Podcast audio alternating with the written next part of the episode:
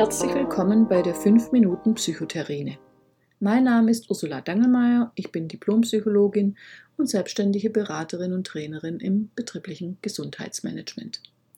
In allen Medien ist ein Thema derzeit omnipräsent, die Corona-Krise. Und jetzt fange ich auch noch damit an. Mir geht es um die Chancen, die in dieser Krise stecken. Für manche Beschäftigten ist beispielsweise aufgrund der Krise und dem damit verbundenen Kontaktverbot das Arbeiten im Homeoffice möglich geworden. Die technischen Voraussetzungen gab es seit längerem schon, aber viele Arbeitgeber und auch Führungskräfte waren zum Teil nicht begeistert. Tja, und jetzt geht es plötzlich. Ich bin davon überzeugt, dass diese neue Form des Arbeitens, der Einsatz von virtuellen Tools wie Videokonferenzen und eben das Arbeiten aus dem Homeoffice auch nach der Corona-Krise weiter eingesetzt werden. Dieses Rad lässt sich vermutlich nicht mehr zurückdrehen. Das heißt, für eine größere Gruppe von Beschäftigten wird die Frage bedeutsam, wie sie im Homeoffice gesund bleiben können. Und dazu habe ich ein paar Tipps zusammengestellt.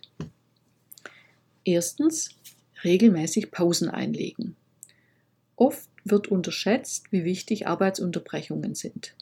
Am besten stellen Sie sich alle 90 bis 120 Minuten ein visuelles oder akustisches Signal und statt in der Zeit das Handy in die Hand zu nehmen und dort Nachrichten zu checken, lieber das Fenster aufmachen und rausschauen.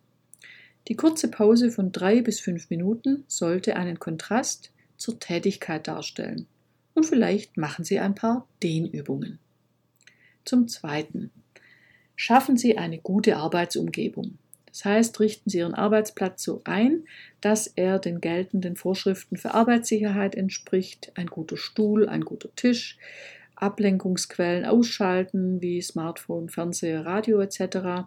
und den Bildschirm so aufstellen, dass keine Spiegelungen entstehen und Sie nicht ins Gegenlicht schauen.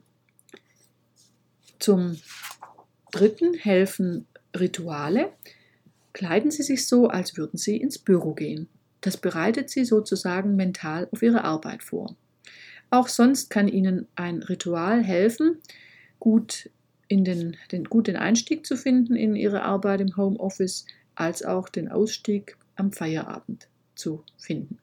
Beispielsweise, indem Sie starten, erstmal mit einer Kaffee, eine Tasse Kaffee, indem Sie den Raum nochmals durchlüften, vielleicht ein paar Atemübungen machen und dann geht's los. Egal wie, aber finden Sie etwas für sich, ein Ritual, der immer das gleiche Ablauf und nach sechs Wochen bildet sich eine Gewohnheit heraus und das erleichtert Ihnen den Einstieg und den Ausstieg bei der Arbeit ganz deutlich. Dann sollten Sie als viertes klare Vereinbarungen treffen, mit Ihrem Vorgesetzten und Ihrem Team klare Regeln für das mobile Arbeiten absprechen, wie Sie mit dem Informationsfluss umgehen, wie Sie die gegenseitige Erreichbarkeit sicherstellen und insgesamt die Kommunikation im Team aufrechterhalten, wie häufig Sie miteinander kommunizieren, wann. Also das sind alles Dinge, die Sie absprechen sollten. Dann zum fünften einen Zeitraum festlegen für Ihre Arbeit. Am besten ist die Regelmäßigkeit immer zur gleichen Zeit beginnen, zur gleichen Zeit Ihre Arbeit beenden. Denn auch im Homeoffice gelten die gesetzlichen Arbeitszeitregelungen. Arbeit und Beruf gut trennen, der sechste Punkt. Das heißt, ähm, Sie sollten darauf achten, dass Arbeit und Freizeit nicht zu eng zusammenwachsen. Denn einerseits hilft natürlich mobiles Arbeiten, Arbeit und Privatleben unter, besser unter einen Hut zu bekommen. Aber auf der anderen Seite ähm, sollten Sie auch aufpassen, dass Sie nicht während Ihrer Freizeit sich mit Arbeitsthemen beschäftigen. Also das heißt, packen Sie Ihre Arbeitsmaterialien weg, wenn Sie Feierabend haben. Und als letzter Punkt, der siebte Punkt, ignorieren Sie Stresssymptome nicht. Das kann ja sein, dass all diese Tipps Ihnen nicht weiterhelfen und Sie dennoch in Stress geraten. Dann sollten Sie das mit Ihrem Vorgesetzten besprechen und da finden Sie bestimmt einen guten Weg, eine individuelle Lösung.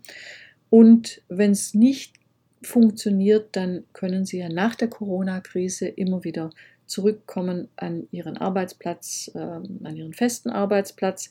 Denn eins ist klar, nicht jedem liegt das mobile Arbeiten und da sollten Sie auf Ihr Bauchgefühl hören. Ich wünsche Ihnen, bleiben Sie gesund, passen Sie gut auf sich auf.